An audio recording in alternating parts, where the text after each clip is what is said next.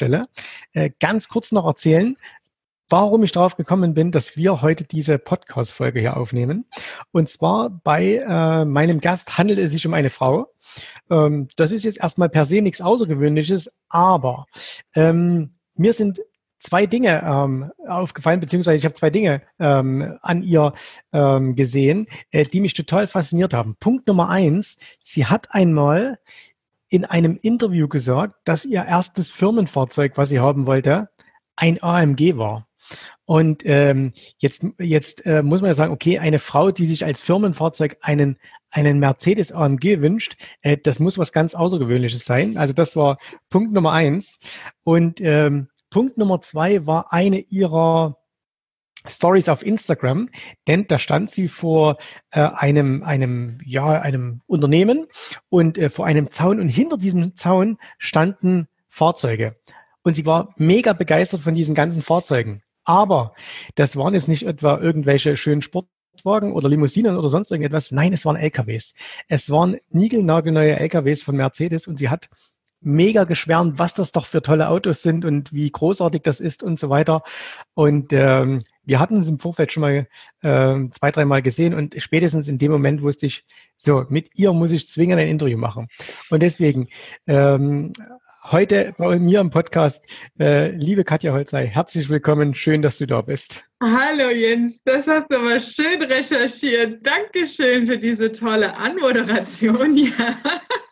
So ist es. Und mein erster Dienstwagen war tatsächlich ein C63.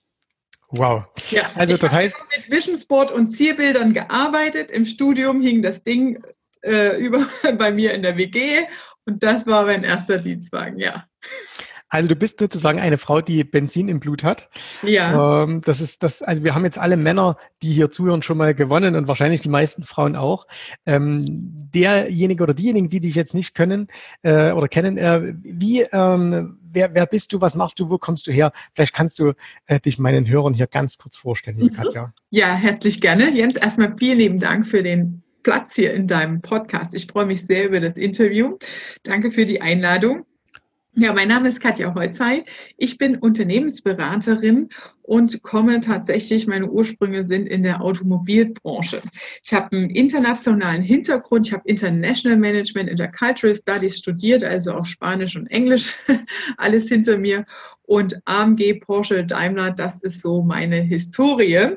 Und ähm, im Studium selbst, ich hatte selber einen sehr, sehr schweren Verkehrsunfall als Radfahrerin mit äh, knapp drei Millimetern am Rollstuhl vorbei ähm, habe ich eine sehr lange Rekonvaleszenzzeit gehabt ähm, und da habe ich gesagt, du, bevor ich hier Däumchen drehe, ich will wissen, wie die Autos funktionieren als BWLerin. Ich will nicht die BWL-Biene sein, die keinen Plan hat. Äh, ich war, mein Ziel war klar, ich wollte in die Automobilbranche und da habe ich tatsächlich Kfz-Vorlesungen auch besucht, auch Prüfungen absolviert ähm, in dem Thema ähm, Kfz-Technik und mich da extrem tief auch reingefuchst. Ne? Das gipfelte dann, bis ich eine Projektleiterin war eines neuen Lkw-Motorenprojektes, 40 Millionen Euro Budget letztendlich. Und äh, wenn du da mit Berechnungsingenieuren unterwegs bist, das heißt, ein Motor, der von null auf mit einem weißen Blatt Papier ganz komplett neu entwickelt wird, dann also wirklich mit Simulation erarbeitet wird, da bist du dann schon wirklich in der Ingenieurswissenschaft per se drin. Ne? Und das war dann tatsächlich auch das Limit, wo ich gemerkt, okay, es hat schon seinen Grund, warum Ingenieure fünf Jahre nur Ingenieurwesen studieren oder Maschinenbau. Ähm, und das hat auch alles seine Berechtigung, dass ich da als BWLerin trotz meiner ganzen Weiterbildung ähm, da an meine Grenzen gekommen bin. Nichtsdestotrotz in der Projektleiterrolle, ich habe direkt an den Vorstand berichtet. Damals ist es natürlich, geht es um die Financials, ne, die Risiken und das Projektbudget und das Ganze ins, sauber ins Ziel zu fahren. Da hast du nochmal andere Herausforderungen. Also ich muss ja auch nicht der beste Ingenieur sein. War alles wunderbar. Ja, also das zu den technischen Hintergründen. Gebürtig komme ich aus Erfurt. Wir sind da nicht weit voneinander weg. Das stimmt. Äh, genau. Und ich habe ja, ich habe 2010 eine Patentanmeldung gemacht für die Firma damals. Und äh, wenn man in so einem großen Konzern ist, dann ist das irgendwie ja, normal. Man fühlt sich schon geehrt. Ne? Da hat nicht jeder eine Patentanmeldung und man bekommt auch so eine Medaille und alles. Ne? Und dieses Businessmodell ist inzwischen äh, drei Milliarden Umsatz schwer. Ne? Und das in acht Jahren. Also das Thema Skalierung ist da, steckt da dahinter. Ne? Also mhm. baue ich aus einer Idee, also da auch von null auf eine Idee. Ähm, man kann das nachlesen im DPMA beim Deutschen Patentamt, deswegen darf ich auch darüber reden. Das ist ja auch schon längst in Serie. Ähm, es ging um die Wiederaufbereitung von Lithium-Ionen-Batterien. Und äh, zwar nicht um die technische Komponente, sondern um den Prozess. Ja, also wir hatten am Standort ein Wiederaufbereitungsverfahren für Lkw-Motoren, weil das ja ein teures Investitionsgut ist für Unternehmer, die das so eine Firma wie in dem Instagram-Video, die 20 LKWs in der Größenordnung auf dem Hof stehen haben. Und das war der Actros 3, das neueste Modell gerade. Ne? Also, ganz, ganz kurze Zwischenfrage für alle, die sich jetzt mit dem Thema nicht so auskennen. Was, was kostet so ein LKW? Also, dass, dass wir einfach mal eine gewisse Vorstellung haben. Äh, wo, wo geht sowas los? Was, was kostet sowas? Also, das, wenn nur die Zugmaschine, Sattelzugmaschine, bist du schon mit 100.000 dabei als ein. Mhm. Okay. Ne? Und das ist aber so unterste Grenze. Also da, ja. da kann man und deutlich. Das ist auch nur die Sattelzugmaschine. Ja, ja. Das okay. kommt dann auch wieder nach Motorenausstattung an. Ähm, den Motor, den ich damals, wo ich die Projektleitung hatte, war 12,6 Liter. Der größte ist 14,8 Liter. Hubraum. Ne? Mhm. Also ja, da bist du schon gut ausgestattet. Cool. Okay, sehr cool. ja, genau. Ich habe, ich liebe das einfach. Ich war im Studium so auf DTM-Fieber ähm, und das war einfach äh, klar, als ich dann meine erste Führungsebene hatte in dem Konzern. Ähm, das war klar, dass das ein C63 wird und dann war gerade auch einer im Pool. Ich sofort aufs Knöpfchen und los geht's. Ne? Ja, sehr cool. Musste sein. Ne? Sehr cool. Und, und, als ich bei Porsche war, das war so schlimm. Ähm, das war da hab, ich hatte so ein Schlüsselband von AMG noch. Ich war vorher bei AMG und dann zu Porsche, ne? Und dann lief meine Chefin so über den Gang, Frau Holstein, das geht gar nicht. Hier haben Sie ein neues Schlüsselband. Und es ist heute noch so, wenn ich mich entscheiden müsste zwischen AMG und Porsche, ich würde, glaube ich, den AMG nehmen. Es ist einfach ein V8-Sound aufwärts, ne? Auch so ein Oldtimer, so ein Muscle Car Mustang wäre. Mhm. Das ja. wäre so mein Traum, ne? Ähm, ist anders als ein Porsche Sound. Ne? Ist halt Geschmackssache. Von dem her, ne? Also ich, warum eigentlich oder, ne? Warum nicht und? Äh, ja. Aber okay, das, das ist ein anderes. Ja, genau. Den Panamera dann als Familienauto. Ja, ich genau. habe letztes Jahr wieder ein Projekt für Porsche gemacht. Da war ich ja auch wieder ganz nah an den Autos dran. Ne? Und das ist schon, also da, da brenne ich dafür. Der Vorteil ist halt, ich bin halt total, ja, das ist meine Expertise, Prozesse und Projekte hoch mhm. und runter. Das größte Umstrukturierungsprojekt, das ich begleitet habe, waren 20.000 Mitarbeiter weltweit in eine dezentrale Organisationseinheit. Das heißt, wie strukturiere ich Standorte um? Wie mache ich ein Rollout international auch an verschiedenen Standorten? Ich habe zuletzt, bevor ich mich mit meiner eigenen Agentur selbstständig gemacht habe, die Truck Academy geleitet. Das heißt, wir haben 1000 Führungskräfte mit dem Thema Prozessmanagement in der Führung ausgebildet, qualifiziert international mit meinem Trainerteam. Ne? Und da geht es natürlich dann auch darum, wenn ich einen neuen Standort aufbaue. Ne? Wir hatten ja auch Joint Ventures im Ausland, in China, Algerien und so weiter. Wie etabliere ich dann dieses Wissen? Wie etabliere ich diese Prinzipien? Und das sind Dinge, die ich da entwickelt habe. Und ich bin mega ich war super überrascht, als ich dann im Mittelstand unterwegs war und dieses Wissen nahezu nicht implementiert ist und nahezu auch nicht vorhanden ist zum Teil. Ne? Und das, da blutet mir so das Herz, weil für mich ist es so einfach, ja, wenn ich in so einem Workshop bin, ähm, auch letztes Jahr bei einer großen Firma, die Windanlagen herstellen, in vier Tagen 1,4 Millionen Euro Einsparung. Natürlich ist es für ein kleines Unternehmen jetzt eine andere Hausnummer, ne? die haben mhm. über zwei Milliarden Umsatz. Aber das sind Sachen, das, dafür brenne ich einfach. Ne? Vor allem die größte Herausforderung ist immer, du kommst rein am ersten Tag und du arbeitest ja da mit Querschnittsabteilungen. Das heißt, du hast den Einkauf, du hast den Vertrieb drin, du hast die Entwicklungsabteilung drin, möglichst viele verschiedene Bereiche, um wirklich an dem Hauptprozess zu arbeiten und da die Potenziale rauszuarbeiten. Wir haben dann eine digitale Anwendung sogar rausgebracht in den vier Tagen, deswegen auch diese 1,4 Millionen Euro Einsparung. Und das Geilste ist für mich dann, weniger das Geld als vielmehr die Mannschaft, ja. Die, die sie kommen am ersten Tag rein und was will die jetzt von uns? Was hat sich der Chef jetzt wieder ausgedacht, so, ne? Mhm. Und die so zu begeistern für dieses Thema, weil sie, weil, weil sie mitarbeiten an der Optimierung ihrer Arbeitsabläufe.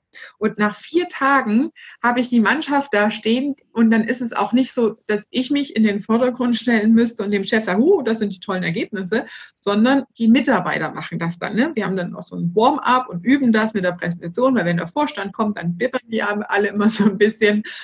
Und äh, dann haben die die Ergebnisse präsentiert mit der Frage, ab wann dürfen wir so arbeiten? Und das mhm. ist das Allergeilste für mich, ja? ja, dass die Leute so begeistert sind. Die haben nach vier Wochen den ersten Prototyp gehabt, ja, das heißt den ersten äh, Entwurf von diesem neuen Prozess, ja, und direkt umgesetzt. Nach einem Jahr haben sie die Kohle dann auch echt im Betriebsergebnis gehabt, ne? weil das muss ja durch alle Abteilungen dann durchorganisiert werden und angepasst werden und umgesetzt werden. Und ähm, ja, und ich habe ja jetzt Unternehmerprogramme entwickelt für kleine und mittelständische Unternehmen, damit die auch davon profitieren können. Weil ich, ich, ich, mir tut das in der Seele weh, ja, Geschäftsführer, Unternehmer, die gehen mit einer Idee an den Start, sind begeistert von ihrem Produkt, sind begeistert von ihrem Service und bleiben immer im operativen Geschäft verhaftet. Die kriegen die Kurve dann auch nicht, das Wissen zu transferieren an Mitarbeiter oder auch Mechanismen aufzubauen, um mehr am Unternehmen zu arbeiten. Und wenn ich da drauf gucke, für mich ist es so glasklar. Und ne, im Gespräch dann auch ganz oft auf Veranstaltungen, wo wir uns ja auch schon getroffen haben, dann mache ich dann eine Skizze so, so und so. Dann gucken die mich an, wie ein Auto. Wo hast, woher weißt du das? Und wie geht denn das so schnell? Und hoch und so. Und da merke ich halt wirklich, das ist, ne, das musste ich auch selbst erstmal für mich erarbeiten, diesen, diesen Mehrwert zu sehen dass das viele gar nicht haben oder diesen Zugang dazu auch nicht mhm. haben, so zu denken. Ja. Und das macht mir unglaublich viel Spaß, da wirklich Freude zu bereiten und Erleichterung zu verschaffen, dass die Chefs halt wirklich auch davon profitieren können. Also ihr Unternehmen so aufzubauen und so zu transformieren, dass das Unternehmen für dich auch irgendwann arbeitet. Ne? Ja. Und das jetzt, ist mein großes Ziel. Ja. ja. Jetzt denkt ja vielleicht der eine oder andere, okay, jetzt hört man AMG, jetzt hört man äh, Porsche, das sind natürlich alles Weltfirmen, mhm. ähm, ein Windkraftanlagenhersteller, der vielleicht auch ein paar hundert Mitarbeiter hat, verschiedene Abteilungen. Mhm. Jetzt gibt's ja auch ganz, ganz viele Selbstständige, also mhm. die ja eigentlich gerne Unternehmer wären, aber tatsächlich, wie du es gesagt hast, die kommen aus dem. Genau, selbstständig, die kommen nie aus dem Operativen heraus. Und als wir unser, unser allererstes Gespräch hatten, wo wir gesagt haben, komm, wir müssen einen Podcast machen, habe ich auch gesagt, oh, cool, da, da, das kannst du mir auch beibringen. Also von dir kann ich da auch wahnsinnig viel lernen. Ähm, wenn man jetzt wie du aus so einer Konzernebene kommt und wirklich auch so mit, mit Tausenden, Abertausend Mitarbeitern ähm, äh, zusammengearbeitet hat, kann man da überhaupt etwas überne übernehmen für jetzt eine Firma, die vielleicht 10, 20, 30 Mitarbeiter hat, mhm. beziehungsweise vielleicht sogar für jemanden, der sagt, ich stehe ganz am Anfang, ich habe eine tolle Idee, ich will mich selbstständig machen und ich möchte dann Mitarbeiter aufbauen. Und ja. Falls es geht, äh, wovon ich ausgehe, ähm, was sind so die Dinge, mit denen man vielleicht auch anfangen sollte? Ähm, also mhm. wo, wo kann man starten ganz einfach? Okay. Ähm, erstmal zur Frage, wie kann man das für andere adaptieren? Es ist ja nicht so, dass Daimler das erfunden hat oder das BMW das erfunden hat äh, oder dass die Deutsche Bank das erfunden hat. Ne? Es ist nur so, dass die davon profitieren, weil die einen Stabsbereich haben, in dem ich ja auch unterwegs war damals. Das heißt, wir waren 80 Leute direkt am Vorstand dran, die dafür verantwortlich waren, diese Methoden, Tools und Abläufe weltweit auszurollen und in Anwendung zu bringen. Die Prinzipien, die dahinter stehen, kommen aus dem Japanischen. Das ist Kaizen, schreibt mhm. sich K-A-I-Z-E-N, also Lean Management von der Philosophie her und Denkhaltung. Und heute ist das, wenn man sagt agile Unternehmensstrukturen, ist das für mich sehr naheliegend, weil das schon immer über den kontinuierlichen Verbesserungsprozess äh, eine gewisse Agilität definiert. Ja, das heißt, du hast immer ähm, was, wo du an der Verbesserung arbeitest und wieder von vorne anfängst über den PDCA-Zyklus zum Beispiel oder Deming-Cycle. Ne? Der Herr Deming hat das dann erfunden und nicht der Karl Benz. Ja? Ähm, und das sind Prinzipien, die sind grundsätzlich da und vorhanden, nur halt in den großen Unternehmen meistens oder sehr stark etabliert.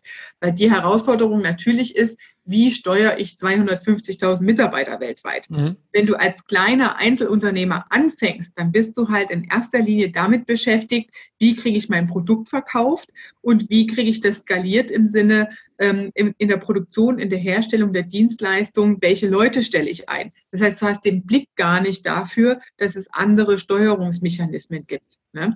Ähm, und die andere Ebene ist natürlich Projektmanagement. Das, also man kann sagen, Pyramiden damals bei den alten Ägyptern wurden ja auch irgendwie gebaut. Ja, das heißt, man hat schon immer solche großen Projekte geplant, auch ganz früher. Nur es hieß nicht Projektmanagement.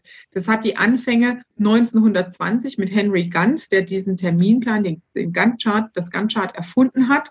Und in der professionellen Form, in der wir es heute machen, ist das erst in den 60er Jahren in der ähm, Astronauten- und Raumfahrt der USA entwickelt worden. Also wie plane ich einen Raketenstart und die Landung zum Mond? Also das hat der, der theoretische Ursprung ja. vom wir, klassischen wir ja, Management, wie wir es heute haben. Ja, wir haben ja gerade 50 Jahre Mondlandung, also passt ja auch perfekt rein. Da sieht man tatsächlich noch nicht sehr, sehr alt, das Ganze. Genau, das ist noch nicht so alt, also zumindest in der definierten Form, wie wir es heute leben. Ne? Ähm, und das andere, Scrum, Agile, also agiles Projektmanagement, gibt es erst ähm, um die 2000-Wende rum. Aus der IT kommt das letztendlich, ne? also noch gar nicht so lange. Der Keith Sutherland hat es damals entwickelt mit dem agilen Manifest. Das heißt, wie arbeite ich in agilen äh, Vorgängen in einem Projekt zum Beispiel? Ne? Und das sind so die drei Grundbausteine in dem Methodenbaukasten, nenne ich es jetzt mal, die unabhängig von diesen großen Firmen sind. Und natürlich kannst du die auch für kleine Unternehmen entwickeln. Wenn ich in kleinen Unternehmen anfange, um da einfach auch mal Beispiele zu nennen, die ich so in der Betreuung auch habe oder hatte an Kunden, das kleinste, was ich hatte, war eine Einzel ein Einzelunternehmer als Rechtsanwaltskanzlei. Da sind wir von sieben Mitarbeiter runter auf vier letztendlich mit 38 Prozent mehr Betriebsergebnis. Das war total geil für den. Also mehr Umsatz und noch weniger Ressourcenaufwand. Ähm, dann hatte ich auch noch mal eine Anwaltskanzlei mit drei Gesellschaftern. Dann habe ich einen, der ähm, im Fitnessbereich unterwegs ist, ein Versicherungskaufmann, auch als Einzelunternehmer mit dem ganzen Thema Skalierung. Wie stelle ich jetzt neue Mitarbeiter ein und woher weiß ich, welche ich brauche? Das heißt, der Anfang, der aller, allererste Schritt ist erstmal im Produktportfolio. Das heißt, du schaust erstmal, welche Dienstleistungen, welche Services und welche Produkte verkaufe ich nach außen. Und da kommt ganz oft schon raus, dass es Serviceleistungen gibt oder Leistungen, die gar nicht bezahlt werden. Die Zusatzleistungen sind einfach als Bonus für den Kunden. Und dann gehst du da in eine Strukturierung der Produkte rein im Verhältnis Umsatz, im Verhältnis zum Aufwand. Das heißt, was von diesen Produkten oder Dienstleistungen ist das profitabelste? Und das arbeiten wir dann raus über einen sogenannten Wertschöpfungsprozess. Das heißt, wir nehmen dieses Produkt, weil das ist dein Cashflow letztendlich. Das heißt, das ist das profitabelste Produkt, das, worüber du am meisten Geld verdienst in deiner Firma. Und das muss standardisiert, skaliert werden, um noch mehr da rauszuholen in Form von mhm. Benefit-Betriebsergebnis. Ganz, ganz, kurz, ganz kurze Zwischenfrage dazu. Wissen das überhaupt die meisten? Also wenn du jetzt, wenn du jetzt äh, ganz normaler kleiner Selbstständiger mit, mit fünf bis zehn Mitarbeitern, wissen die überhaupt, äh, womit sie Geld verdienen? Also was das, das lukrativste oder das ertragreichste Produkt nee, ist? Die Kleinen, so die arbeiten maximal mit der B, äh, BWA oder mit der Bilanz, ne? Mhm. Ab, je nachdem, ob sie GmbH oder wie, wie sie die Buchhaltung führen letztendlich. Und ähm, viele, ich habe ein Unternehmen drin, die haben 1500 Produktartikel zum Beispiel drauf. Mhm. Ja. Und da musst du halt wirklich in die Tiefe reingehen und sagen, okay, wie hat sich das die letzten Jahre entwickelt und welche sind auch die alten Zöpfe, die wir jetzt abschneiden müssen? Weil du hältst Lagerbestände vor, du hältst Personal vor, du hast Softwareanwendungen, die du eigentlich überhaupt im Verhältnis, Kosten-Nutzen-Verhältnis für diese Produkte oder Dienstleistungen überhaupt keinen Sinn mehr machen. Ne? Also da holst du schon mal die ersten Ressourcen raus und auch den Fokus. Und gerade dieser Ansatz jetzt auch im nächsten Schritt auf die Prozessebene zu schauen, ist für mich der Stellhebel heutzutage in Zeiten von Fachkräftemangel. Ne? Mhm. Du hast da die Ressourcen versteckt, ja, ähm, ohne es wirklich zu wissen. Ja, und früher in den 90ern, 2000 war das Thema Prozessoptimierung so, ja, wir müssen hier Personal rausschwitzen und Leute entlassen, um profitabler zu werden, die Rendite hochzufahren. Aber heute geht es gar nicht mehr darum, Leute zu entlassen, sondern wirklich Personal freizuspielen für neue Produkte, für neue Serviceleistungen. Ja, wir sind in einem absolut massiven Wandel und Deutschland ist da selbst noch sehr, sehr am Anfang von diesen Themen. Ne? Und wir brauchen dieses Personal, um neue Projekte, neue Produktideen halt wirklich auch voranzubringen. Ne? Also das heißt, der erste Schritt ist auf Portfolioebene zu gucken, auf Produkt und Dienstleistung, ähm, Kosten-Nutzen-Verhältnis, wo ist der Cashflow. Ne? Der zweite Punkt ist dann da reinzugehen und den Prozess zu definieren. Und da fängst du hinten an. Das heißt, du schaust aus Sicht des Kunden, was bezahlt mein Kunde? Also das heißt, nehmen wir mal das Beispiel Bäckerei. Du gehst ja. in eine Bäckerei rein und dann kaufst du Brot und Brötchen. Ne? Das heißt, als Kunde interessiert mich, welche Brötchen gibt's, welche Körner sind da drin und wie sieht das Ding aus und dann kaufe ich das. Mich interessiert als Kunde nicht, wie lange sind die Wartungsintervalle des Backofens und wie oft werden die Schichtpläne des Personals im Verkaufsraum der Bäckerei geändert. Das heißt, du richtest von der, von der Kundenperspektive aus rückwärts die Prozessschritte aus und sagst, okay, was ist letztendlich Wertschöpfung? Also das, was notwendig ist, um das Produkt oder die Dienstleistung für den Kunden herzustellen. Und daraus ergeben sich automatisch Unterstützungsprozesse. Das ist die zweite Ebene in, den, in der Prozessbetrachtung. Was ist zwingend notwendig, um dieses Produkt herzustellen? Und dazu gehört dann zum Beispiel die Wartung des Backofens und das Personal für die Bäckerei. Ne? Und die dritte Ebene sind die Verschwendungsanteile. Das heißt, das sind zum Beispiel diese Schichtplandiskussionen. Äh, ah, die eine ist krank und dann kam wieder jemand anders und der passt das nicht und die hat da Urlaub und es ist nicht abgestimmt. Das sind Verschwendungsanteile, weil das zahlst du als Unternehmer in Form von Minuten, in Form von Stunden pro Woche an Personalkosten, die keinen Mehrwert für den Kunden bringen. Ne? Mhm. Und da schaust du dann quasi rein. Ne? Das heißt, du differenzierst in diesen drei Ebenen. Wo verdiene ich Geld? Was ist notwendig, um Geld zu verdienen? Und was kann ich wirklich eliminieren? Diese Verschwendungsanteile müssen aber erstmal transparent sein. Und im Optimalfall machst du das als Chef nicht allein für dich im stillen Kämmerlein, sondern du machst es mit deinen Mitarbeitern. Man sagt aus der, aus der Kaizen-Theorie heraus, das ist die achte Verschwendungsart. Das heißt, das ungenutzte Mitarbeiterwissen nicht herauszufordern. Weil die Mitarbeiter, die sind in ihren Abläufen die Besten, die machen das tagtäglich, ja. Und diese Verbesserungsvorschläge oder Ideen kommen über das Tun sowieso heraus. Und wenn du das nicht nutzt oder auch nicht weißt zu nutzen als Chef, was mache ich denn damit? Ne? Denn, also wir arbeiten dann mit einem Board, das ist dann die dritte Ebene. Ne? Das heißt, aus diesem Prozess arbeitest du Kennzahlen und Steuerungsmechanismen für den Chef raus. Ne?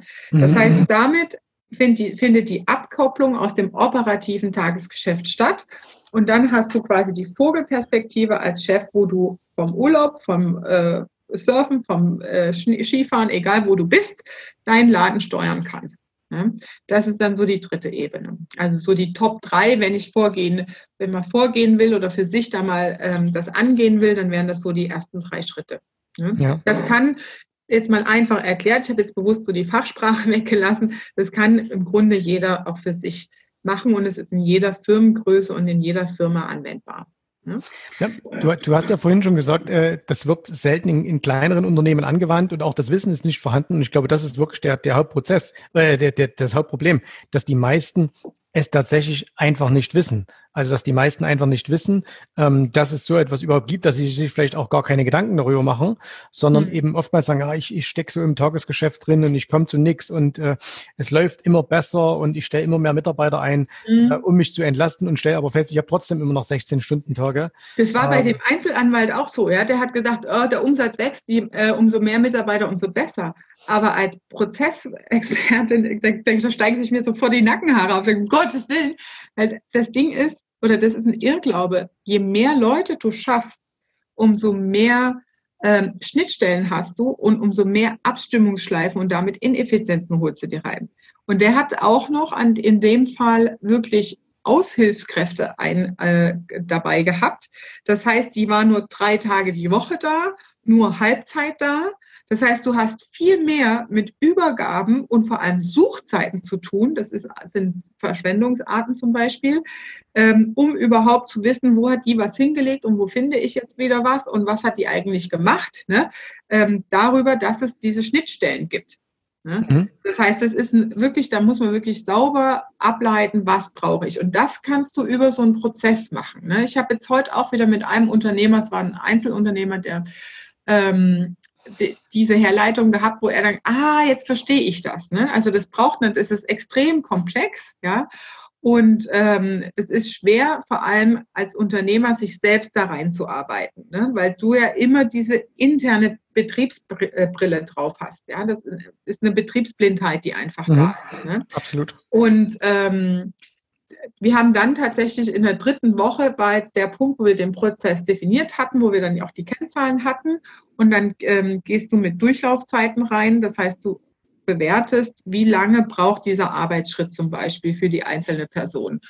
Und daraus habe ich dann mit ihm genau das Thema Führung, also für sein Steuerungsboard diskutieren können. Und darüber hat er es dann verstanden, weil ich dann gesagt habe, guck mal, wenn du jetzt eine Einarbeitung machst, er hat dann sein Wissen dokumentiert, ne, also so eine Checkliste und so ein Ding erstellt, ähm, was dann der Mitarbeiter ausführen soll. Und ich sage, wenn du das an den übergibst, dann ist die größte Aufgabe für dich und Herausforderung, Disziplin, zuzuhören, nicht zu erklären. Das heißt, du gibst ihm diesen Aufgabenumfang, er muss sich selbstständig einarbeiten. Du wirst sonst nicht aus diesem passiven Modus die Mitarbeiter rauskriegen.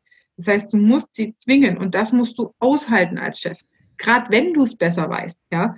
Also, und ich, ich spreche da auch aus Erfahrung in meiner Führungsrolle damals. Ich hatte Mitarbeiter, der wollte dieses Board zum Beispiel nicht haben. Der hat sich dann so kontrolliert gefühlt.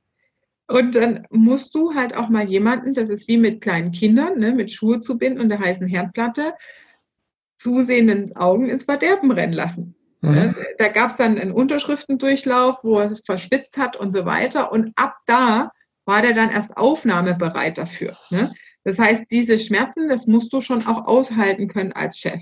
Da suchst du dir natürlich jetzt nicht den kritischsten Projektabschluss oder den kritischsten Kunden raus, wo du das machst. Ähm, und du machst es auch nicht, wenn die Frist eh schon überschritten ist. Ne? Aber du musst es erstmal ver verstehen, verinnerlichen, ja, auch wie ticke ich selbst als Chef. Das ist das mhm. Thema Reflexionsfähigkeit und Persönlichkeitsentwicklung letztendlich in der Führungsrolle.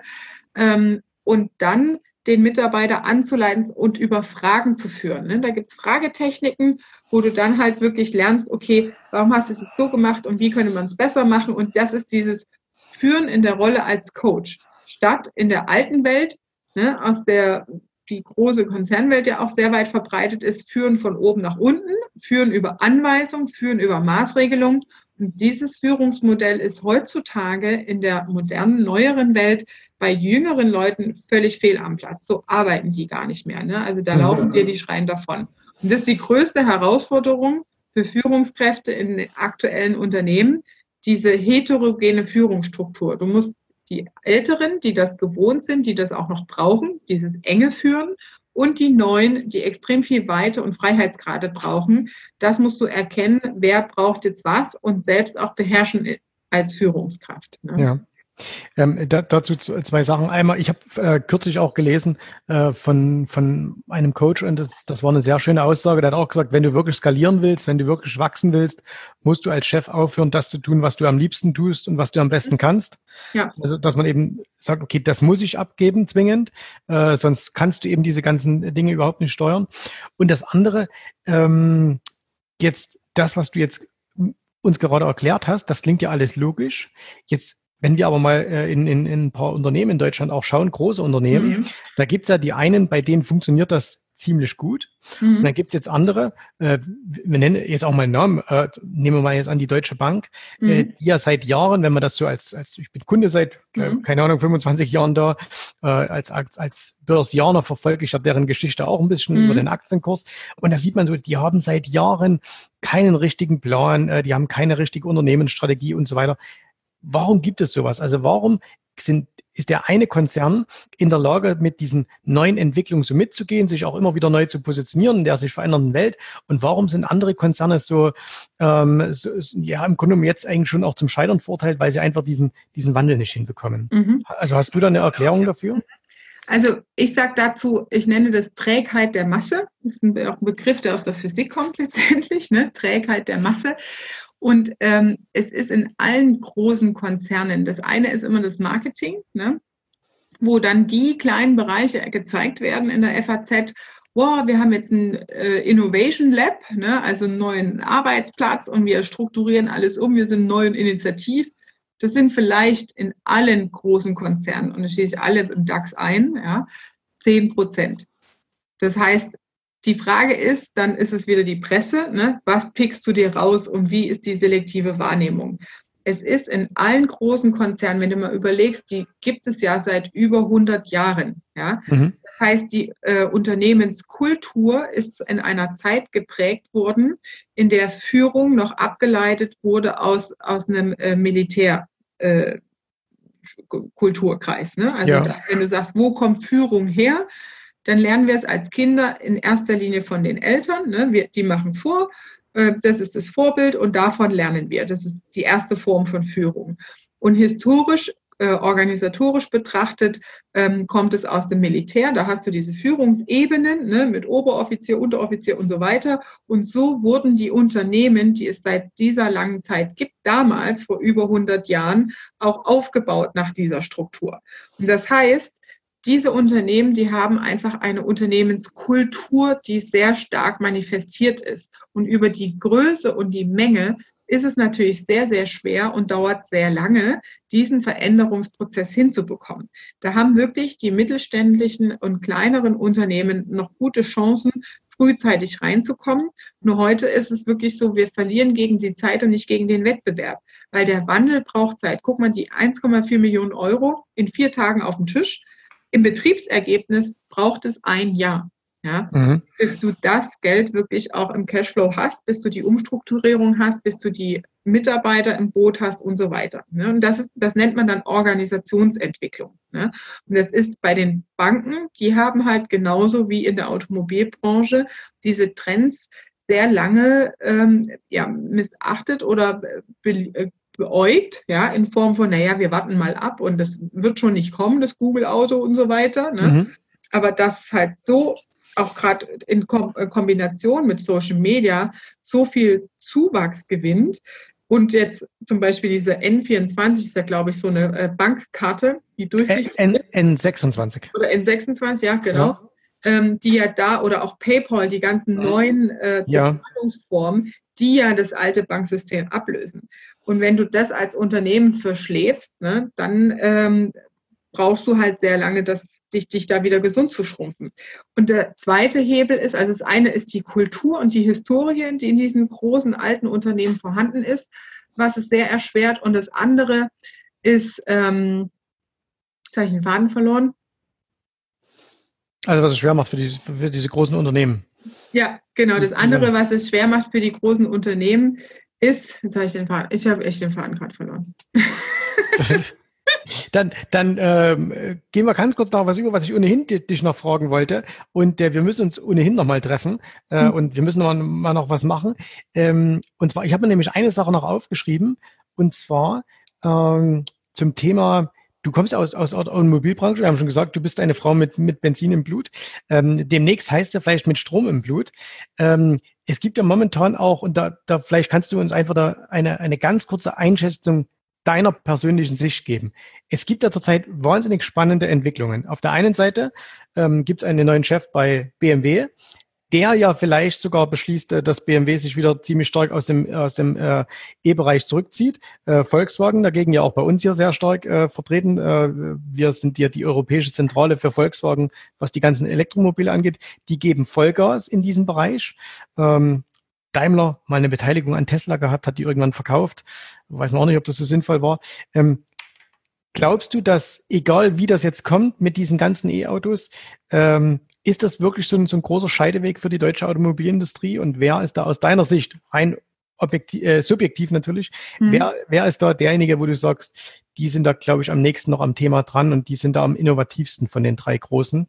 Weil mhm. das interessiert natürlich alle die, die hier als Aktionäre zuhören. Ja, oh Gott, jetzt, jetzt zwingst du mich zu Aussagen. Das Nein, ich habe hab, weit aus dem Fenster hier. Ich habe bewusst gesagt, das ist eine subjektive Einschätzung, weil wir, wir haben ja alle keine Kristallkugel, niemand weiß das. Mhm. Aber einfach auch mit deinem, mit deinem Wissen, wie, wie gehen Firmen, was passiert innerhalb von Firmen, äh, wie ist ja. die Kultur da und so weiter. Da kann man ja auch oftmals schon ein bisschen in die Zukunft schauen und sagen, okay, wenn die so weitermachen, dann wird das nichts mehr. Und bei denen, ja. die sind, die sind da gut dabei. Also ich, ich sehe es eher ganzheitlicher, noch außerhalb der Automobilbranche. Ähm, es wird absolut massive Einschnitte geben im Automobilbereich, definitiv, weil die Frage ist nicht, wie sieht die neue Form des Autos aus oder welchen Antrieb haben wir in, äh, in welchem Auto, sondern die Frage ist, wie verändert sich unser Mobilitätsverhalten. Ja? Ähm, und das ist das viel größere Muster, was dahinter liegt und die, der viel größere ausschlaggebende Punkt. Ja. Und das heißt, ähm, solche Firmen wie Tesla oder auch es gibt ja Energiekonzerne, die durch Elektroautos auf einmal in den Markt einsteigen ne, und damit zu Konkurrenten werden, die du als Automobilhersteller für früher überhaupt nicht auf dem Schirm hattest. Ja, mhm. auch das ganze Batteriegeschäft damals, ne, ähm, wo ich ja unterwegs war, war auch so ein Thema, wo man sich als Automobilhersteller fragt, ja, müssen wir das machen oder ist es eine Beteiligung? Und da geht es eher also im, im Rennen, sage ich mal, darum, die Kompetenzen und die wirklich Ressourcen in Form von Fachkräften, die das Wissen haben, wie entwickle ich neue Technologien, das sind die, die die Vorreiter sein werden. Ja. Und ich sag mal, das ist auch der zweite Punkt, das ist mir wieder eingefallen, den, den roten Faden, den ich gerade verloren hatte das, was das, das nächstgrößere Hindernis ist. Das eine ist die Größe, also die Trägheit mhm. der Masse und das zweite ist der Betriebsrat. Wir sind in Deutschland extrem betriebsratorientiert, vor allem in diesen großen Unternehmen. Da nehmen die sich alle nicht viel. Alle Namen, die du gerade genannt hast. Ne? Und da würde ich eher sagen, da wo du den stärksten Betriebsrat hast gegen dich als Unternehmen, da sieht es dann eher schlecht aus. Ne? Weil mhm. die verkämpfen sich ja immer, die sind, die kriegen auch den Wandel nicht ganz so arg mit oder lassen das nicht zu und die halten so an Dingen fest und, und das sind die, die auch die Steine in den Weg legen, sage ich jetzt mal. Also ja, wir brauchen eine Arbeitnehmervertretung. Ähm, das ist auch in Ordnung, dass es sowas gibt, aber alles mit Maß und Ziel, sage ich. Ne? Und wenn es so kommt, dass du halt deinen Laden ähm, so führen musst, dass du 50 Prozent Schnarchnasen da drin hast. Und da gibt es ja auch Studien aus dem Manager-Magazin, die sind auch schon ein paar Jahre alt zum Teil, ähm, die genau das auch mal untersucht mhm. haben. Ne? Also wie viel Ressourcen sind da ineffizient oder sind nur geparkt. Ähm, aber das sind genau diese Regelungen, ja, die, die uns das Leben schwer machen in, der, in den Branchen auch. Und ähm, der, die Marktveränderung, was ich gerade gesagt habe, mit der Mobilität ist gleichzeitig auch bei jungen Mitarbeitern, die du nicht mehr gewinnst in solchen Unternehmen. Weil früher war das so, ich will einen Konzern, ich will einen Job bis zur Rente, ich will einen sicheren Job. Das heißt, die Kultur hat dich auch dazu gemacht, zum Nasenbohrer zu werden oder ne, weil die Führungskultur dann auch einfach so war oder die Bereiche so das hergegeben haben, ja, den schleifen wir halt durch. Aber diese Ineffizienzen, die kannst du dir heute in diesem massiven, herausfordernden Umfeld gar nicht mehr leisten. Ja? Und da würde ich eher sagen, die Kombination aus frischem Blut Wissen oder auch wie ich Wissen weiterentwickle. Das nennt man Knowledge Management, also Wissensmanagement, Wissenstransfer auch diese Kombination gepaart mit einem guten Betriebsratsverhältnis, glaube ich, da, wenn ich jetzt mal einen Namen nennen darf oder soll, äh, da ist Porsche ganz gut aufgestellt. Ne?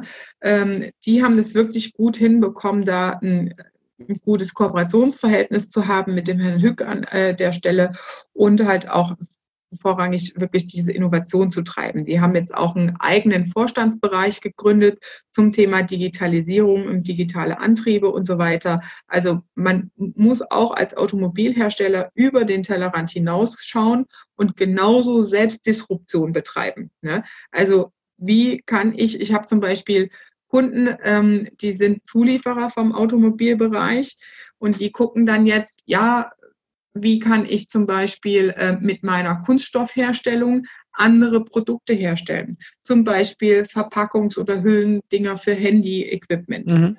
Das heißt, die, da zu gucken, wo liegt eigentlich unsere Kernkompetenz und wie kann ich damit andere Märkte erschließen. Und das ist eigentlich so die größte Herausforderung. Und wenn du da gut aufgestellt bist als Unternehmen, die zwei Komponenten gut nach vorne zu führen, dann hast du da gute Chancen. Und wenn du dich nur auf mit dem Betriebsrat rumplagen musst, ähm, dann wird es natürlich echt schwer. Ja. Mhm. Ähm, liebe Katja, das, das war, äh, muss ich ganz ehrlich sagen, eines der, der glücklichsten Gespräche, was wir jemals in diesem Podcast hier geführt haben. Äh, doch, doch. Ähm, und, äh, das und wenn, kann nicht sein. Du doch, hast doch.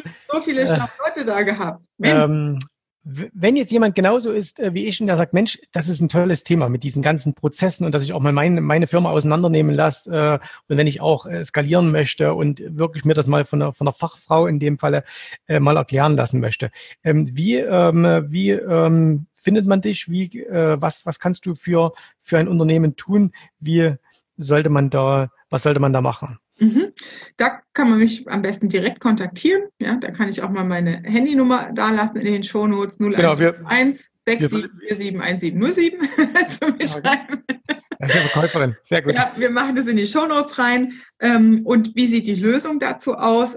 Natürlich haben wir auch in der Agentur noch die Projekte. Das ist der klassische Unternehmensberatungsansatz. Das heißt, wir gehen mit Beratern in die Unternehmen rein und helfen bei der Umsetzung und Umstrukturierung.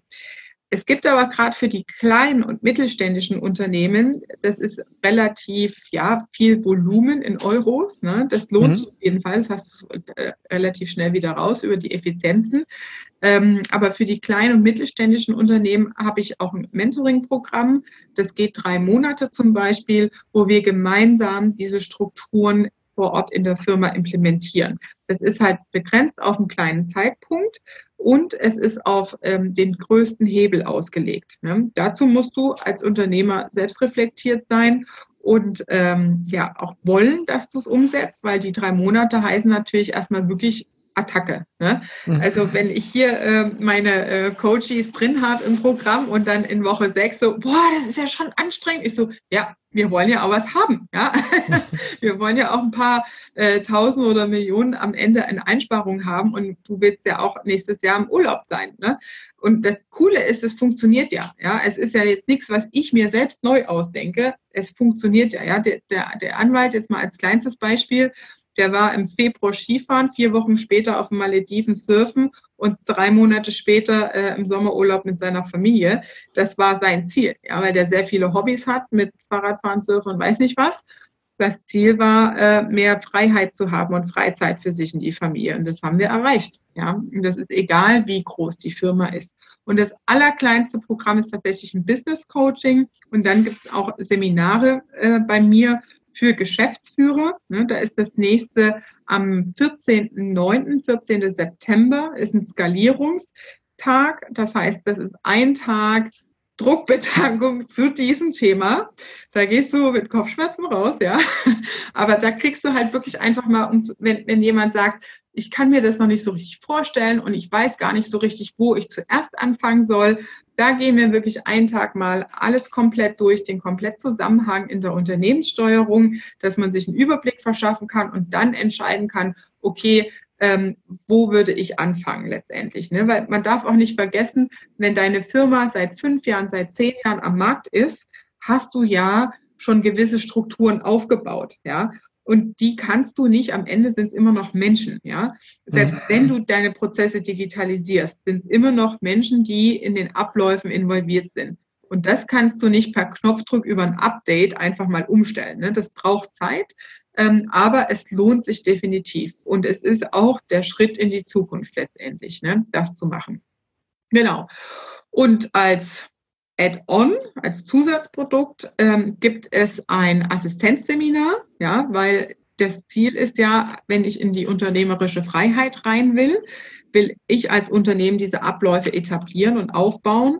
Und zeitgleich brauche ich ja eine Assistenz, die mir dann auch Stück weit zuarbeitet. Und damit meine ich nicht Sekretärin. Ne? Das ist ein Modell, das auch sehr verbreitet ist in den Vorstandsebenen. Die haben in der Regel zwei Assistenten, also eine Sekretärin und zwei Assistenten. Das heißt, die machen die inhaltliche Vorbereitung über die Steuerungsmechanismen in der Organisation und wie funktioniert sowas. Also da biete ich eine Assistentenausbildung an bei mir, die geht sechs Monate und da kann man mich einfach kontaktieren und dann besprechen wir das und gucken, wann man am besten starten kann und dann geht's los. Sehr cool, sehr cool. Wir packen alles unten in die Show Notes. Ja. Und ähm, liebe Katja, vielen, vielen herzlichen Dank für deine Zeit. Ähm, ich freue mich schon, wenn wir uns äh, mal wieder persönlich sehen. Und äh, dann reden wir noch ein bisschen über E-Autos, ähm, über AMGs, über äh, Porsches Ey, du, und so weiter. Ich muss eine Sache sagen. Ne? Es gibt ja, äh, ich war auf, es ist schon drei Jahre her, ähm, war ich auf einer Hochzeit von einem Freund eingeladen und es war so Porsche Daimler Riege und so und dann kommt der eine, der war in einem Projekt von dem E-Porsche, voll mhm. elektrischer Antrieb, ne? Und dann kommt er ganz stolz mit dem Prototyp angefahren und so, ne? Man hat ja dann immer so diese Zugänge zu solchen Fahrzeugen. Und ich fand das so scheiße. Der E-Porsche im voll elektrischen Antrieb fährt er da vom Parkplatz und du hörst nichts. Also wenn du Benzin im Blut hast, das ist so, das tut echt weh. Ne? Wobei mir hat jetzt jemand im, im Porsche-Zentrum gesagt, äh, der, der, es kommt ja, glaube ich, im Herbst kommt jetzt der, der Taycan als ja, erstes genau. voll elektrisches äh, Porsche-Modell und äh, dem bauen die wohl extra einen Soundgenerator ein, äh, damit der halt auch noch was klingt. Weil ja. das, das ist ja schon, äh, wenn du einen Porsche Diesel hast, äh, ist zwar vernünftig, aber klingt ja halt noch nix. Äh, und beim Porsche natürlich verbindet man immer irgendwie auch einen gewissen Sound damit. Ähm, und deswegen auch, ich glaube, äh, auch Formel E, das ist, äh, ja, die fahren cool, aber das ist irgendwie ziemlich langweilig. Ähm, also ist, ein bisschen Sound brauchen wir auch. Ich meine, das ist halt immer so das Thema, wo gehört es letztendlich hin? Ne? Ähm, weil am Ende sind in diesen großen ähm, Ländern wie jetzt Indien oder China, ne, wo du die großen Ballungszentren hast, wo jeder mit einem äh, ja, Moped rumläuft äh, oder rumfährt und Dieselausstöße hat. Und da hast du doch eigentlich wirklich diese Smog-Probleme. Und da ist Elektromobilität auch wirklich so dieses Thema, ne, dass du umwelttechnisch da noch Luft kriegst. Ne? Ähm, aber wir in Deutschland, wir sind halt das Autoland, wir sind das Ingenieursland. Ist so. Tja. Ja. Anderes Thema. Vielen, vielen Dank für deine Zeit. Äh, Gerne. Ich freue mich auf unser nächstes Treffen. Danke, dass du hier warst und äh, dir alles Gute und äh, bis bald. Euch auch. Ciao. Ciao. Vielen Dank, dass du heute dabei warst. Wenn dir gefallen hat, was du hier gehört hast, dann war dies nur ein erster kleiner Einblick.